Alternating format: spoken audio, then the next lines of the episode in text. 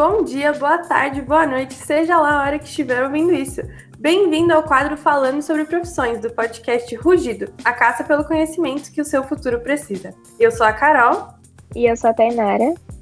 E hoje é com muito prazer que vamos entrevistar Vanessa Henriques, que é graduada em Relações Internacionais pela USP, licenciada em História e Educação pela Universidade Cruzeiro do Sul, especializada em Economia Urbana e Gestão Pública pela Pontifícia Universidade Católica de São Paulo, gerente de comunicação na editora MOL, possui experiência em reportagem, edição, comunicação interna, planejamento e execução de eventos, treinamentos, análise de dados e pesquisas, é fluente em inglês e espanhol e é cronista nas horas vagas. Além de tudo isso, ela ainda é a nossa consultora no projeto de empreendedorismo, que está auxiliando dando dicas de ouro para o nosso desenvolvimento. Vanessa, seja muito bem-vinda. Obrigada por aceitar nosso convite. Obrigada, obrigada pelo convite, obrigada pela apresentação. Me senti importante até, mas é porque eu já tive tempo de fazer tudo isso. e antes da gente começar, tem alguma coisa que você quer falar sobre você, sobre a sua história que a gente não falou ainda? Olha, acho que tá tudo aí. Vamos ver para onde vai a conversa e vai surgindo pelo caminho. então tá bom. A primeira coisa que eu queria saber é como você acha que trabalhar na Folha de São Paulo como jornalista influenciou na parte de gerenciamento de comunicação de uma editora? Quais foram os seus ensinamentos que você teve naquela época que te auxiliam hoje em dia? Tá. É, vamos lá. Primeiro, só fazer aqui uma, uma pequena correção, mas enfim, é, não é nada demais. Eu trabalho na, na MOL, né, no grupo MOL, mas eu deixei a editora Agora eu estou trabalhando no Instituto MOL também, como gerente de comunicação, enfim, o meu, meu trabalho não, não mudou tanto assim, só mudou um pouquinho é, que a gente não, eu não estou trabalhando com produtos editoriais exatamente, mas mais com a nossa parte social, né? Porque o Instituto é uma organização da sociedade civil, então eu, eu lido com esse tipo de comunicação nesse momento.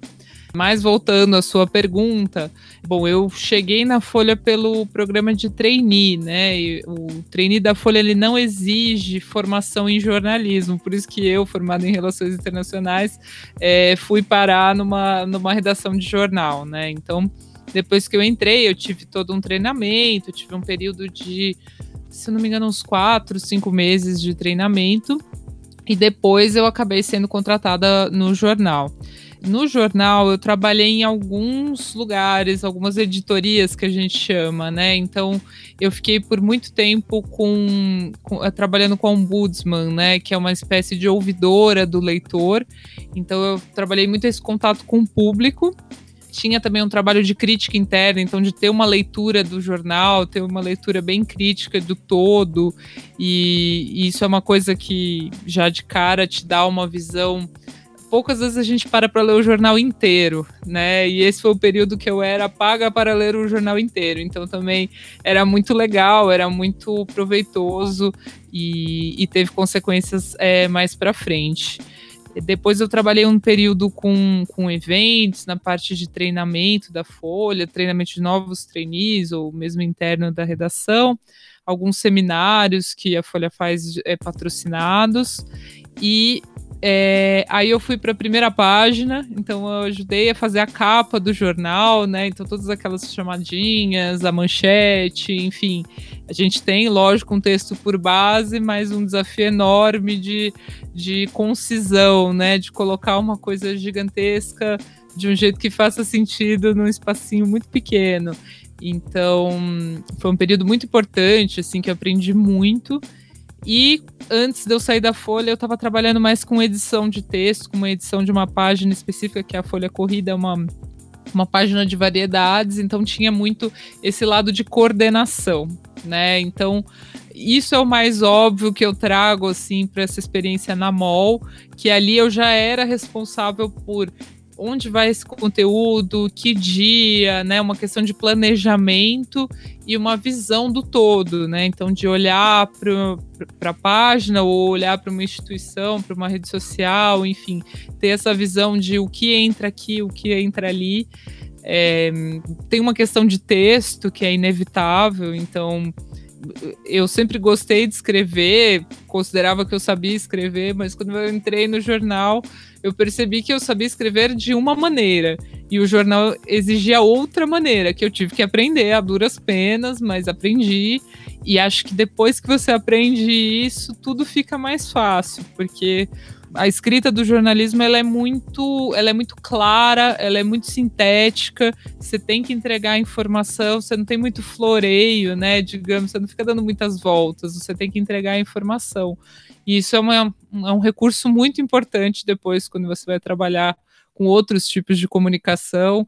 Acho que você fica um pouco com o sentimento do eu já fiz coisa pior, sabe? Eu já escrevi uma manchete que eu podia ter escrito errado, que eu podia ter cometido uma injustiça. Então, acho que pela grande responsabilidade também, isso, isso acaba te empoderando. Você fala, não, eu dei conta de fazer isso, então eu dou conta de fazer outras coisas. Acho que mais ou menos isso. E para colocar alguns aprendizados, acho que foram esses. Que bom. É, que delícia, hein? Você paga para ler? Sim, muito bom. É, Vanessa, você sempre consumiu muito podcast? E em que momento eles começaram a tomar grande parte do seu interesse ao ponto de você decidir trabalhar com eles? Bom, não foi exatamente uma decisão minha, né? Eu, quando eu entrei na MOL, eu tive que fazer esse projeto andar. Então, não foi exatamente, opa, eu quero fazer um podcast, mas mais, meu Deus, como eu faço um podcast? Então, é o, é o famoso trocar o pneu com o carro andando, né? Foi um pouco isso. Eu já consumi um pouquinho de podcast da própria Folha, assim, primeiro podcast que eu ouvi e gostei muito foi o Presidente da Semana, que é o primeiro, sei lá, acho que não é exatamente o primeiro da Folha, mas é o primeiro que fez sucesso, que contava cada semana a história dos presidentes, eu gostava bastante. E depois é, saíram vários podcasts de notícia, né? Tem o Café da Manhã da Folha, mas tem o Assunto do G1, tem vários desses que dão a notícia assim, o principal do dia, traz alguma entrevista que eu já gostava de consumir. Aí quando eu entrei na MOL, é, é, a gente tem um podcast que chama A que se faz, a que se doa, né, que é voltado para esse assunto de doação, de terceiro setor, de, de responsabilidade social, solidariedade. Ele tinha uma outra pegada, né? Então eu não consumia esse tipo de de conteúdo. Então eu tive também que ir atrás, entender, conhecer os podcasts mais do terceiro setor que existiam então tive esse trabalho assim de de ir atrás, ficar ouvindo na hora do almoço e mesmo olhar outras referências, assim, no meio termo, no meio disso tudo, o, o, podcast sempre era uma eterna promessa, eterna promessa, até que ele virou algo, né, nos últimos anos. E algo ainda, lógico, ainda é restrito, acho que tem uma coisa muito de renda, de, de idade, né, muito restrita, mas ele pegou, né? Tem um investimento. Então eu, eu também procuro ouvir o que todo mundo está falando, seja um respondendo em voz alta da Laurinha Lero ou Praia dos Ossos, que é super sério, né? Um caso, então assim, é, storytelling. Então eu procuro ficar de olho assim em tudo que está de novo, de burburinho, de acontecendo, e tem essa parte do trabalho também. Sim, você já até tinha comentado com a gente em algumas consultorias que você escuta bastante podcast. E é muito legal ver assim, o podcast realmente é, entra na rotina das pessoas, né? Muito legal isso. E falando em rotina, você já teve muitas, muitas, passou por muitas formações, muitas como você tem licenciatura em História, é, Relações Internacionais muitas coisas. E como você acha que cada uma das áreas mais importantes, assim, contribuem hoje em dia com o podcast, trabalhar com podcasts? Tá.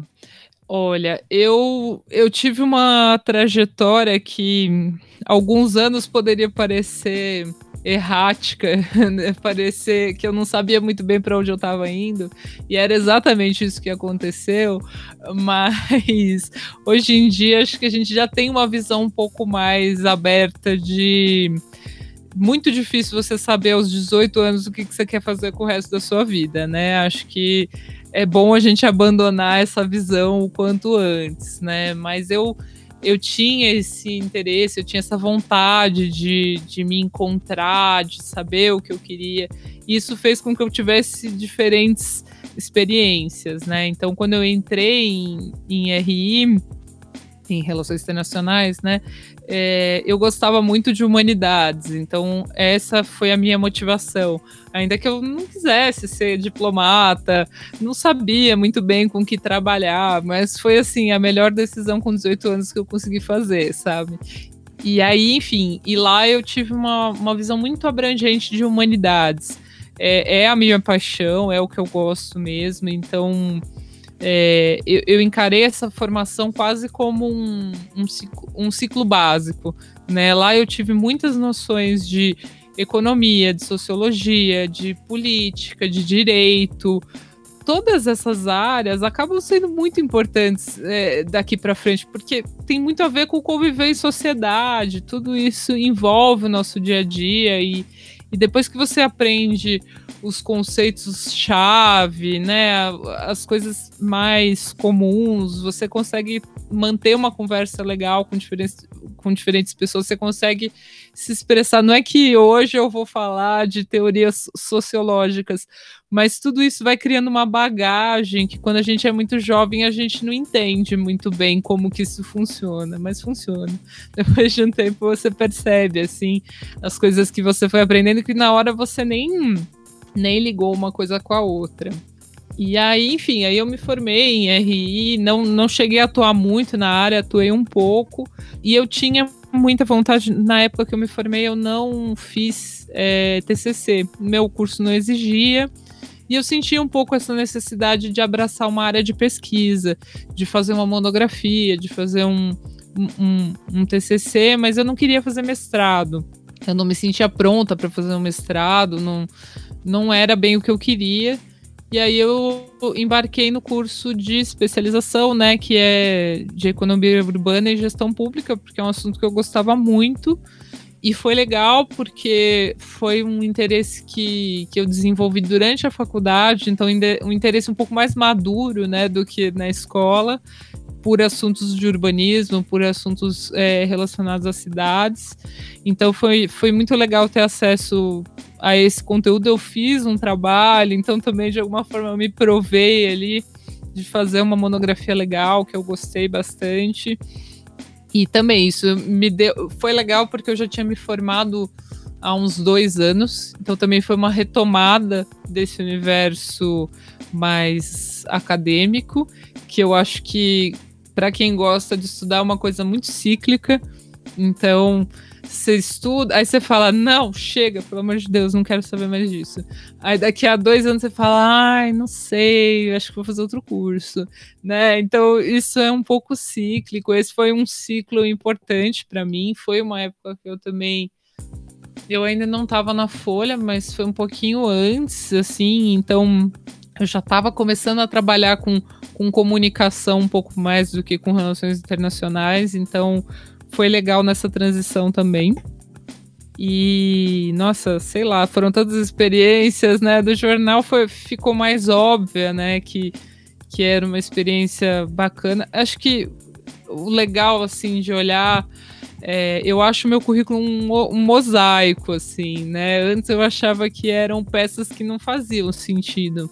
Mas hoje eu, percebo que todas essas experiências que às vezes me trouxeram até mais dúvidas do que certezas, elas foram muito importantes para formar quem eu sou, assim, a gente quer ser muito uma coisa e a gente nunca vai ser uma coisa só. A gente vai ser um apanhado de experiências e pessoais também, óbvio, não só profissionais é muito legal quando você atinge uma certa idade você fala, não, tudo isso me fez, sabe? E é, é muito gratificante. Acho que hoje eu, eu, hoje eu tô nesse momento que eu tô bem confortável com a minha trajetória doida, digamos assim. Bom, por ter passado por relações internacionais para jornalismo, então para comunicação, você precisou modificar seu perfil de alguma forma entre, a, entre mudança e outra? Ou você realmente sempre se identificou com as três? Ah, eu acho assim, eu sempre gostei de escrever. E eu cogitei fazer jornalismo. Minha irmã, que é jornalista de formação, falava: não faça jornalismo. é bem comum, inclusive. Uh, tem um momento na faculdade que a gente não, não recomenda para ninguém. Foi nesse momento, assim, que, né, lá no, pelo fim do terceiro ano, que você já tá meio sem energia, que é, minha irmã falou: não, faz qualquer outra coisa, isso não vai te impedir de escrever. E aí, beleza, eu fui fazer uma uma, uma coisa mais séria, né? Fui fazer relações internacionais, então eu dominei muito o jargão é, universitário. Que a gente, né, é, é o que vem da escola e fica um pouco mais rebuscado, mas como eu nunca tive dificuldade em escrever, não foi só mais uma adaptação, né? E, acho que a, a, adaptação mais, mais diferente, como eu coloquei, foi quando eu entrei no jornal, assim, então, mas, mas tudo isso também é legal, né, é, acho que hoje eu vejo que a comunicação é muito a linguagem, né, você precisa estar um pouco aberto a ouvir e pensar, nossa, olha que legal que essa pessoa faz, né, ela sempre usa um exemplo pessoal, ou, ah, ela sempre retoma algum um bordão, alguma pesquisa, né? Então, é, você de observar ou de passar por várias experiências, você acaba criando esse leque, né? Então, eu sei mandar um WhatsApp, eu sei fazer um e-mail de trabalho, eu sei fazer um trabalho, aliás, um, um trabalho acadêmico se eu fosse fazer hoje, eu ia sofrer um pouco, porque eu já esqueci as regras da ABNT, eu já não sei mais como faz citação, ia ter que recorrer ao Google mas eu acho que a linguagem também ela é ela é uma, uma pilha, né? Você vai é, somando várias coisas e, enfim, acho que a face cronista também que eu não falei tanto, essa também ela é um pouco, ela é muito mais ligada à sensibilidade, talvez ela seja mais difícil, porque eu aprendi a escrever muito duro, muito sério, né? Até jornal, tal, então um negócio muito até quadrado, de certa forma. E desde que eu entrei no jornal, as minhas crônicas ficaram meio abandonadas, eu já publico bem menos. Acho que até por trabalhar tão intensamente por comunica com comunicação, dá um cansaço, né? Aquela coisa, você trabalha, né? Você trabalha com podcast, às vezes você não quer ouvir podcast, porque é te lembra trabalho, né? E então eu senti um pouco esse esgotamento mas ao mesmo tempo eu acho que é uma, uma expressão um pouco mais verdadeira minha, um pouco mais livre, de certa forma, das, das convenções esperadas da, da comunicação profissional. E agora falando um pouquinho mais sobre o seu lado cronista, você não falou muito sobre esse lado, mas a gente vai falar dele agora. Você sempre gostou de escrever, né? Como você vem falando. E o que te levou para o mundo da escrita? Como foi a sua descoberta pela escrita? E sobre o que, que você acha mais interessante de escrever atualmente? Quais são os seus gostos? Tá, legal. Olha, eu gostava de escrever, enfim, já falei isso algumas vezes, ainda gosto. É, eu estava trabalhando na época eu, eu, uma época eu trabalhei de recepcionista. Logo depois que eu me formei, eu estava para me formar, estava no estágio, não tinha outra perspectiva de trabalho, consegui um trabalho de recepcionista. Falei, é esse mesmo. E aí eu engatei esse trabalho, eu fiquei. Não sei se eu cheguei a ficar um ano lá, mas assim, se você já foi numa recepção, é, você pode ter a impressão de que é muito trabalho, e é muito trabalho mesmo, mas quando tem alguém para você recepcionar. E quando não tem ninguém para te recepcionar, é um tédio profundo, porque o telefone não toca, ninguém aparece, você não tem nada para fazer, então eu tinha esses momentos muito longos de ócio, assim, de olha, não era culpa minha, não é que eu, eu não estava fazendo meu trabalho, mas não havia trabalho para fazer e, e, e, minha função era ficar lá esperando o trabalho também, de certa forma, né? recepção acaba sendo um pouco isso. E, e aí eu tinha bastante tempo livre. E aí é que eu comecei a, rabiscar alguns textos, assim. Eu, eu gosto de crônica, acho que eu já era leitora de jornal muito antes de trabalhar no jornal. E, e a crônica é um, um estilo muito do, do jornal, né? É, eu gostava de ler também no, no, na escola, assim, essas coletâneas de crônicas do Valcir Carrasco, assim, esses clássicos e tal. E, e, é um texto mais curto, mais, mais sem regras. E foi ali o caminho que eu achei para começar a escrever. E eu escrevi alguns textos, e mas guardei numa gaveta, assim. E aí eu mostrei pro meu marido, na época namorado, pra minha irmã. E aí eles falaram: não, legal, bacana seus textos tal, por que, que você não publica? E, e aí foi aí que eu criei o Chroniquices, que eu, outro dia eu tava fazendo as contas, eu acho que esse é o nono ano dele. E, e aí eu comecei a escrever e publicar lá. Já tive a minha fase uma vez por semana, a fase dourada, né? uma vez por semana publicar um texto. Aí eu fui para a fase uma vez por mês. E agora eu tô meio na fase uma vez a... um texto de vez em nunca. Mas foi uma coisa muito legal, assim, que eu, assim, obviamente, eu não, não sou famosa, muito longe disso. Eu tenho basicamente alguns amigos que me conhecem, que, que costumam ler, costumam conversar, costumam comentar ultimamente as pessoas até têm falado que o blog tá voltando, né? Porque vocês são jovens e, e, começaram nessa internet das aplicações, né? E eu comecei mais no, quando tudo era mato. E ter um blog era um lugar muito muito livre, assim, meu, era um negócio incrível você criar uma página para você escrever coisas e, e, apenas colocar lá. E estava na rede, qualquer um poderia ler, né? Então tinha esse sentimento do blog muito forte que hoje enfim, eu sou suspeita porque eu ainda gosto do blog versus redes sociais, que não é um lugar livre, não é um lugar sem propaganda, é um lugar em que todo mundo está tentando te vender alguma coisa. E eu não quero vender nada, então, e nem comprar. Então eu gosto ainda da, da, dessa linguagem do blog que ela chega mais próximo dessa coisa da da internet moleque, assim, da internet que era um pouco mais pura de coração, talvez. Que as pessoas só queriam comunicar o que elas estavam sentindo, escrever o que elas queriam.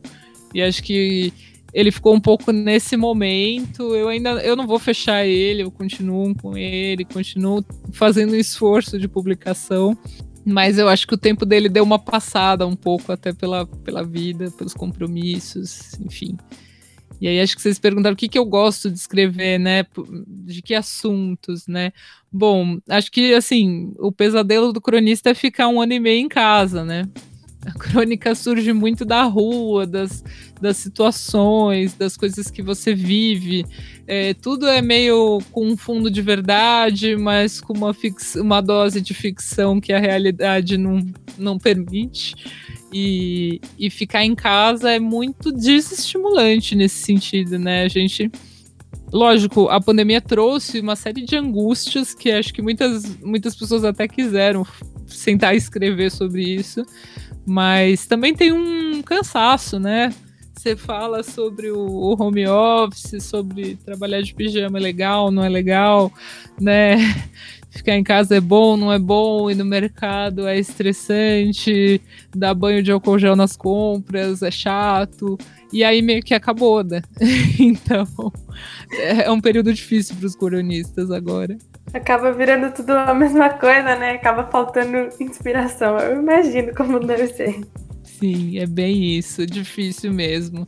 E mais lógico, às vezes vem reflexões mais profundas, né? Acho que muita gente mais. Eu não sei vocês que são mais jovens, vocês ouvintes que devem ser mais jovens também, mas a gente que é mais velho, assim, passou por um momento de, de reflexão, assim, de ah, é isso que eu quero mesmo para minha vida, não é, que eu acho que o período escolar talvez não não permita tanto isso, porque vocês têm ali uma, uma linha de chegada, né? Uma, uma coisa, mas acho que talvez no nível pessoal você possa pensar assim, poxa, e as minhas relações, né? E a minha saúde, a minha saúde mental, o meu tempo, né? Acho que também é um momento de grandes reflexões. Com e certeza. grandes surtos. Sim, também. Porque parar pra pensar no que você vai ter, já pensei um monte de possibilidades aqui. e não fecha o blog, não. porque eu, vou, eu não li ainda, mas eu vou ler várias crônicas suas, hein? Leia, comente, diga, tá bom, concordei, não concordei. À vontade. Algumas pessoas acreditam que para ter um bom podcast é necessário apenas uma boa oralidade. Você diria que, mesmo para quem não cuida da parte da redação, é necessária leitura e escrita de alguma forma? Se sim, que forma seria essa e é necessária? Bom, olha, existe podcast de tudo quanto é jeito. Existe podcast que as pessoas só ligam o microfone e conversam, né?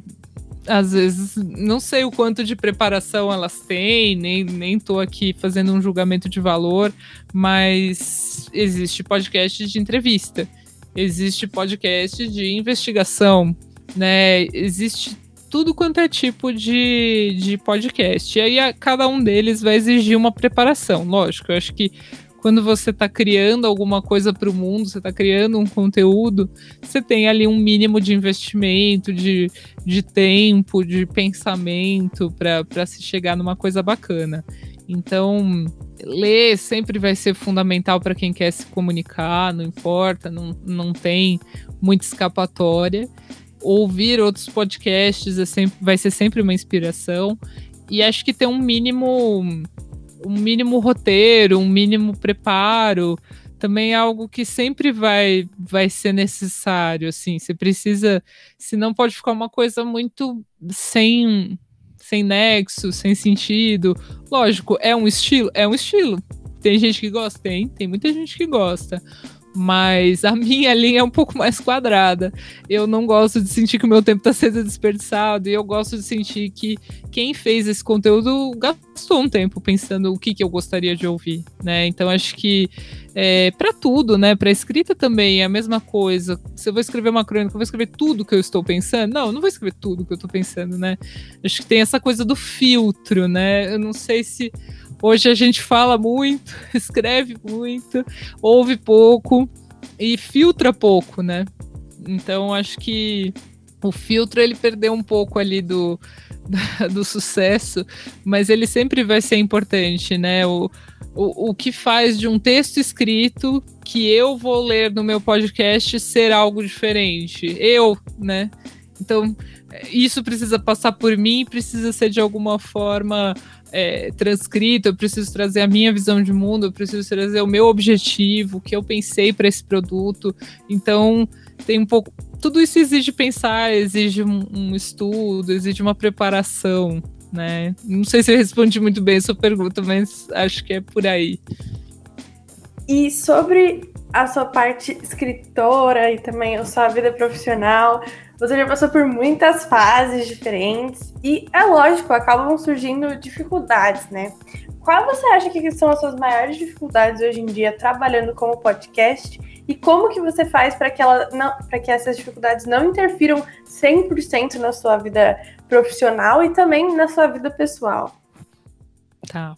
Bom, todo trabalho tem dificuldades, né? Toda coisa importante que a gente faça na vida vai ter suas dificuldades e, e também a parte boa. Bom, eu acho que ah, quando a gente trabalha com a comunicação, lógico, com se, nunca deixou de ser importante, ela só vai mudando o jeito, a forma, né? Mas, enfim, ela acaba, ela continua sendo algo importante na sociedade, mas com a tecnologia, com as redes sociais, com os aplicativos, é, tudo isso ganhou uma velocidade muito grande. Então, quem trabalha com comunicação às vezes se sente um pouco sobrecarregado, porque todo dia tem uma novidade. É, não é só na comunicação, mas acho que, como na comunicação tudo é muito rápido, às vezes você fala, meu Deus, estou correndo atrás do próprio rabo, né? Quando eu aprendi o que que, que, que era a linguagem do TikTok, já veio outro, sabe, né? Então você está sempre tentando ali, putz, às vezes tem uma coisa muito viral, né? De, de, de, o próprio TikTok é um bom exemplo disso, né? E, e tem, tudo tem um tempo de maturação, né? Então você olha para o negócio e fala, nossa, o TikTok é legal. Mas até você chegar à conclusão de, ah, o TikTok é legal para como eu faço para a minha empresa estar no, no TikTok, ou, ou, né, sei lá, o assunto que eu quero falar estar lá, pô, exige tempo, né? Exige entender a linguagem, exige, exige pensar, produzir. E essas, você sente que passou, né? Então tem um pouco isso de toda hora é uma coisa nova, ah, tem o UX, tem redes sociais diferentes surgindo, tem formas de escrever é, diferentes surgindo, então é, é muita novidade o tempo todo numa velocidade muito rápida. Isso é uma dificuldade, porque às vezes você fala, meu Deus, eu não tenho ideia de como lidar com isso, sabe? Mas acho que isso que é legal também de você trabalhar em equipe. Acho que isso que é legal de ter uma equipe ter uma equipe de diferentes idades. Né? Então, Hoje eu tenho uma estagiária que trabalha comigo que tem 10 anos a menos do que eu. Pô, ela pega alguma coisa que eu não pego, né? Ao mesmo tempo, às vezes eu tenho um cuidado, uma experiência que ela não tem, né? Então, esse mix é, é, acaba melhorando essa dificuldade. Com relação a podcasts especificamente, é, também tem muita novidade. Acho que tem muito. É, tem muito conteúdo hoje em dia e a questão do filtro novamente, né? Hoje o filtro ele tá na mão de grandes corporações, né? Então é o algoritmo, é o, o podcast que aparece, é o podcast que o Spotify quer que apareça, né? Então, enfim, a gente não tem ali muito. Eh, acho que o mais difícil é a gente se prepara muito, a gente faz o melhor, a gente edita, faz o melhor conteúdo possível e aí você fala, ah, mas não tem o mesmo retorno. Isso é muito difícil, assim, lidar com essa. Falar, nossa, eu fiz com tanto carinho, eu fiz com tanto profissionalismo, né? Eu fiz tão, tão legal e não chegou a tantas pessoas. Mas acho que também porque a gente tem uma expectativa de milhões e de milhares, porque é o, é o mundo da, da viralização, das milhões de curtidas, milhões de seguidores. Mas às vezes a gente precisa segurar o nosso ego e falar, tá, mas chegou a 10 pessoas que ouviram de cabo a rabo, que gostaram, que replicaram, que pegaram aquilo para a vida delas. Então, pô, então já valeu. É, acho que é difícil. A, a, gente tem delírios muito grandes, né? Acho que porque é isso, assim, todo mundo tem milhões de seguidores, não sei o quê. E é muito difícil chegar em milhões, é muito difícil viralizar mesmo trabalhando no maior jornal do Brasil, às vezes uma matéria tem poucos cliques, tem, não vai muito adiante.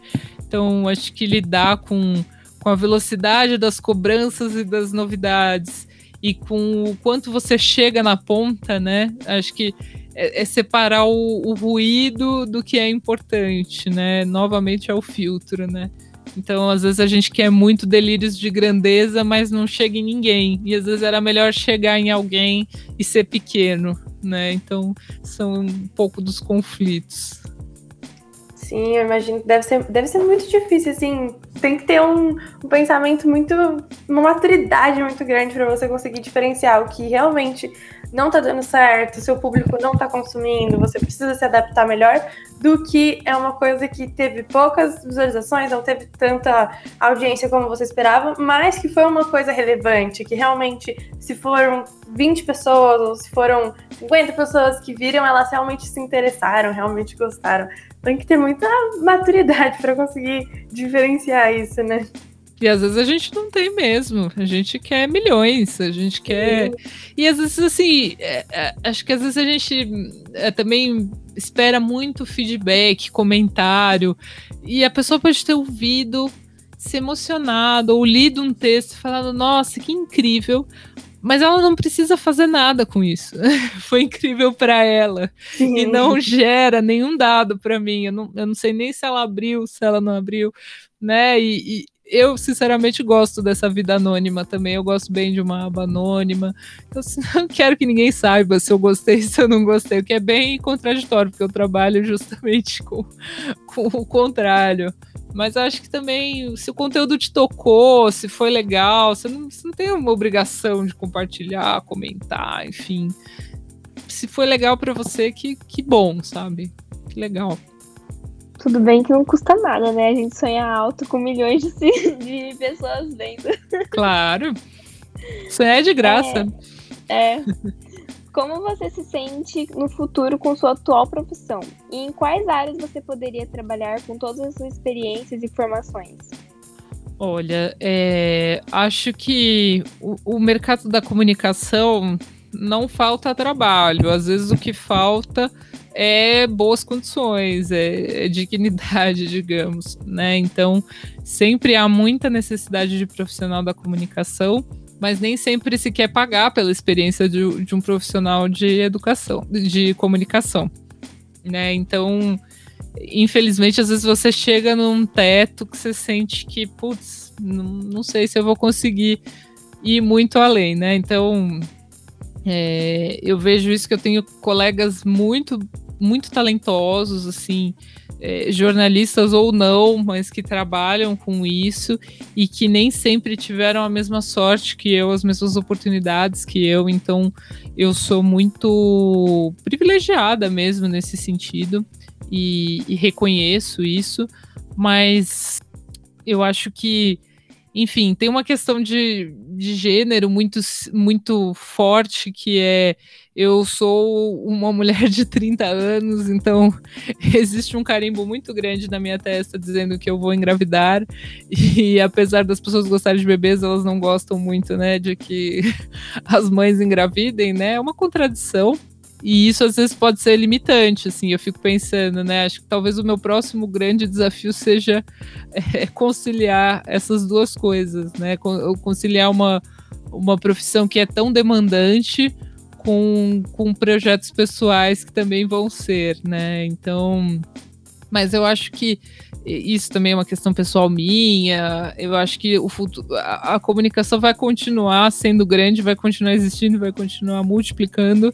O que eu espero é que ela seja um pouco mais justa no sentido de um bom profissional custa mais caro e, e vale a pena pagar por ele, né? Acho que é isso que a gente pode querer. E lógico que a gente tem a condição de trabalhar livremente, que a gente tenha liberdade de expressão, liberdade de imprensa.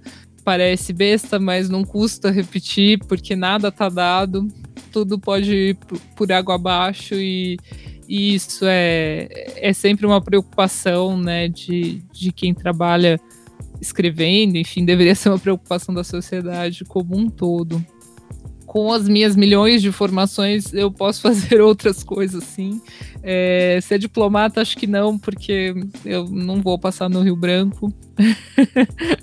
não, não, não, tentei quando eu estava recém saída da faculdade, agora eu teria que fazer RI de novo para tentar. Mas é uma coisa que eu não falei muito, mas também porque eu não exerci, eu fiz a, a licenciatura em História é, justamente num período que eu estava um pouco desanimada com a comunicação, porque eu falei, ah, eu, isso aqui não tem futuro. Infelizmente é um sentimento muito comum nessa área, exatamente pela desvalorização. E aí eu falei, bom, eu preciso fazer outra coisa da vida.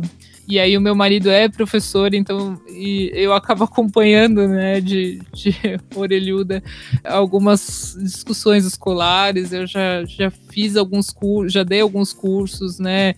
Tá ali com o Rugido foi um pouco também é, se envolver novamente com esse ambiente que sempre me atraiu, mas eu ainda não dei esse passo de, de pegar e resolver dar aula, mas agora eu tenho diploma, então se eu resolver dar esse passo, agora eu posso, pelo menos por lei, fazer isso. Mas acho que, enfim, realmente eu tenho, eu tenho muitas opções, acho que é, é faz parte da minha condição privilegiada, né? Faz parte do, de todo, todo o caminho que eu tive, todo o caminho que eu percorri. Mas eu vejo, ah, sim, eu consigo continuar trabalhando com comunicação, eu consigo dar aula, eu posso voltar para uma carreira acadêmica se eu quiser tentar também fazer um mestrado, de repente aí dar aula numa universidade, pode ser também. Então, tem, tem várias possibilidades mesmo. Isso que é bom de um caminho assim tão aberto. Sim, mas ainda falando um pouquinho sobre a comunicação e essas dificuldades, é, é, realmente assim, a área da comunicação acredito que seja uma que tem que se reinventar realmente a cada dia, porque de um dia para o outro pode acontecer alguma coisa que muda completamente e é muito triste ver isso, que é uma, uma área tão desvalorizada, que realmente só valorizam também voltando um pouco naquele assunto de números e tudo mais, acabam valorizando só quem aparece na TV. Acham que a comunicação é só quem aparece na TV, quem faz podcasts dos mais conhecidos, e realmente os menores, quem tá ali no backstage também, acaba ficando um pouco mais esquecido. É muito triste ver isso. Uhum, sim. Então, sobre todas essas dificuldades, juntando tudo isso, tem alguma coisa, assim, alguma diquinha de ouro, alguma coisa que você quer falar para quem está nos escutando, para quem pensa em trabalhar na área da comunicação? Alguma coisa que te ajudou no, no seu processo? Ah, eu acho que, assim, é uma área muito apaixonante, assim. É, eu não era da área de comunicação e acabei indo para ela, né? Eu acho que tem muitas possibilidades, tem novas carreiras é, surgindo a cada momento. Eu acho que a questão da, da leitura é fundamental, assim. Não tem muito como se comunicar bem se você não, não, não tá em contato com isso, então você precisa ler.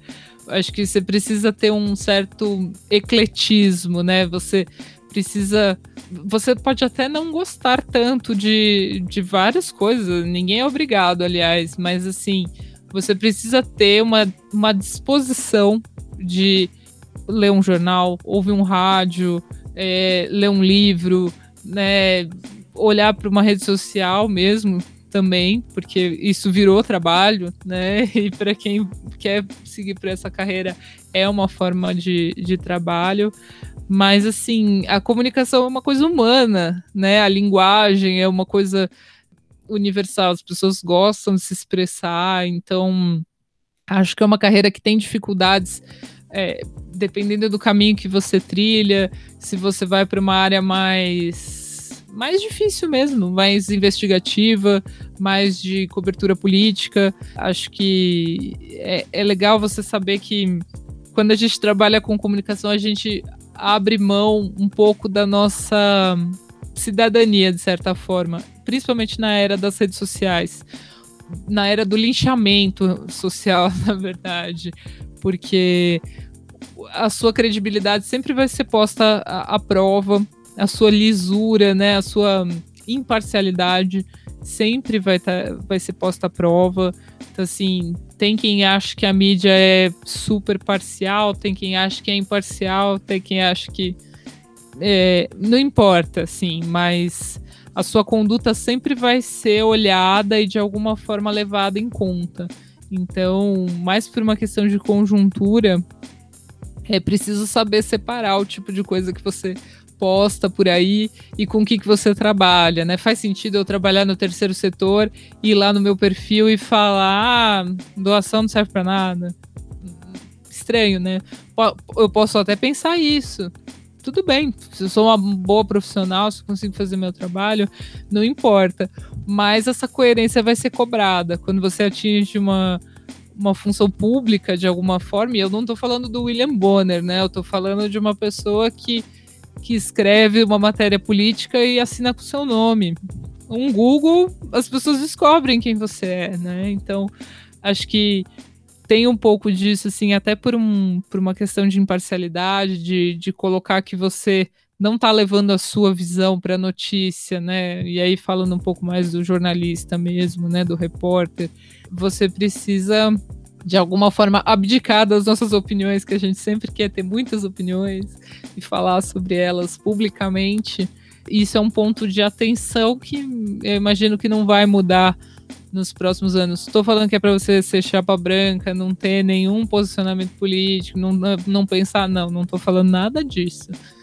Estou falando algo que, que talvez a gente devesse levar para a vida, que é algo que a gente aprendeu na marra, mas vocês vão entrar no mercado de trabalho já com, com redes sociais muito mais espalhadas, né? Muita, muitas opções, muitas coisas e existe um rastro digital que sempre vai ficar. Então é importante ter atenção a isso, mas acho que enfim, eu acho que é um momento. A gente sempre tem muitas críticas ao presente, mas o presente sempre é a melhor época para se viver. Quando você vai ter mais liberdades, mais conquistas, mais desenvolvimentos da ciência. Então, eu, às vezes eu peso muito a mão nos desafios, mas tudo isso faz parte de um momento bom de se viver e bom de se comunicar, assim. A gente se comunica muito, a gente tem muitos espaços e isso não deve mudar, né? Acho que mesmo com desafios tipo fake news, né, notícias falsas circulando, correntes de WhatsApp que você não tem como parar, ainda assim existem muitos canais, assim, pensar que antes a gente tinha uma coisa tão monopolizada e hoje a gente tem uma série de canais, uma série de veículos de imprensa, uma série, né, enfim, a gente tem influenciadores que às vezes fazem um, um papel de, de comentarista político, enfim, essas coisas estão se misturando, mas elas se misturam para o bem, assim, eu acho que se misturam para que todo mundo de alguma forma possa se colocar, mas se colocar exige responsabilidade, né? Então, todo mundo precisa praticar um pouco isso. Bom, Vanessa, essa foi a nossa entrevista. Eu amei entrevistar você, conversar mais com você, saber mais de você. Espero que tanto você quanto os ouvintes tenham gostado. E mais uma vez, obrigada pela contribuição enorme com o grupo. Obrigada. A nossa conversa já deve ter ajudado muito quem está nos escutando e pensa para seguir para a área da comunicação. A área da comunicação me atrai muito, então com certeza já foi muito gostoso essa conversa. E isso que você falou por último, sempre bom tomar cuidado com o que a gente fala. Não é para não pensar nada, não para não ter ideias, mas é muito bom você ter lembrado isso que tem que, ser, tem que sempre ter cuidado de você, quando você torna isso público, as pessoas podem levar para outro lado, né? Enfim, gostei muito da conversa, admiro muito a sua história, foi muito legal saber um pouquinho mais sobre a sua carreira. E muito obrigada por toda a sua contribuição. Ah, imagina, é, no que eu puder ajudar, enfim, é um prazer estar é, tá ajudando vocês nesse projeto que eu acho super bacana. É legal olhar para trás, assim, ter esse momento de é, relembrar quais eram as coisas que eu pensava quando eu tinha 16 anos, né? Mais ou menos. Eu tinha muita dificuldade em saber onde que eu ia dar, né? o que, que vai acontecer? Eu não sei o que eu quero fazer da minha vida. E não tem o menor problema não saber. Hoje eu sei que não tem o menor problema, porque você vai achar o que você vai fazer da sua vida e, e talvez depois você mude de ideia e, e tudo bem, assim. Acho que a mensagem que eu quero passar é que é, é um momento de muita angústia quando a gente está escolhendo uma profissão, né? É muito pretencioso, né? Vou escolher uma profissão como se ela não te escolhesse, como se a vida não mudasse tudo. E, e acho que a gente tem que talvez prestar mais atenção nas nossas afinidades, né? Eu podia ter feito comunicação desde o início, se eu tivesse prestado atenção a isso. E, e, talvez menos do que nos outros esperam, do que eu acho que eu deveria fazer, enfim.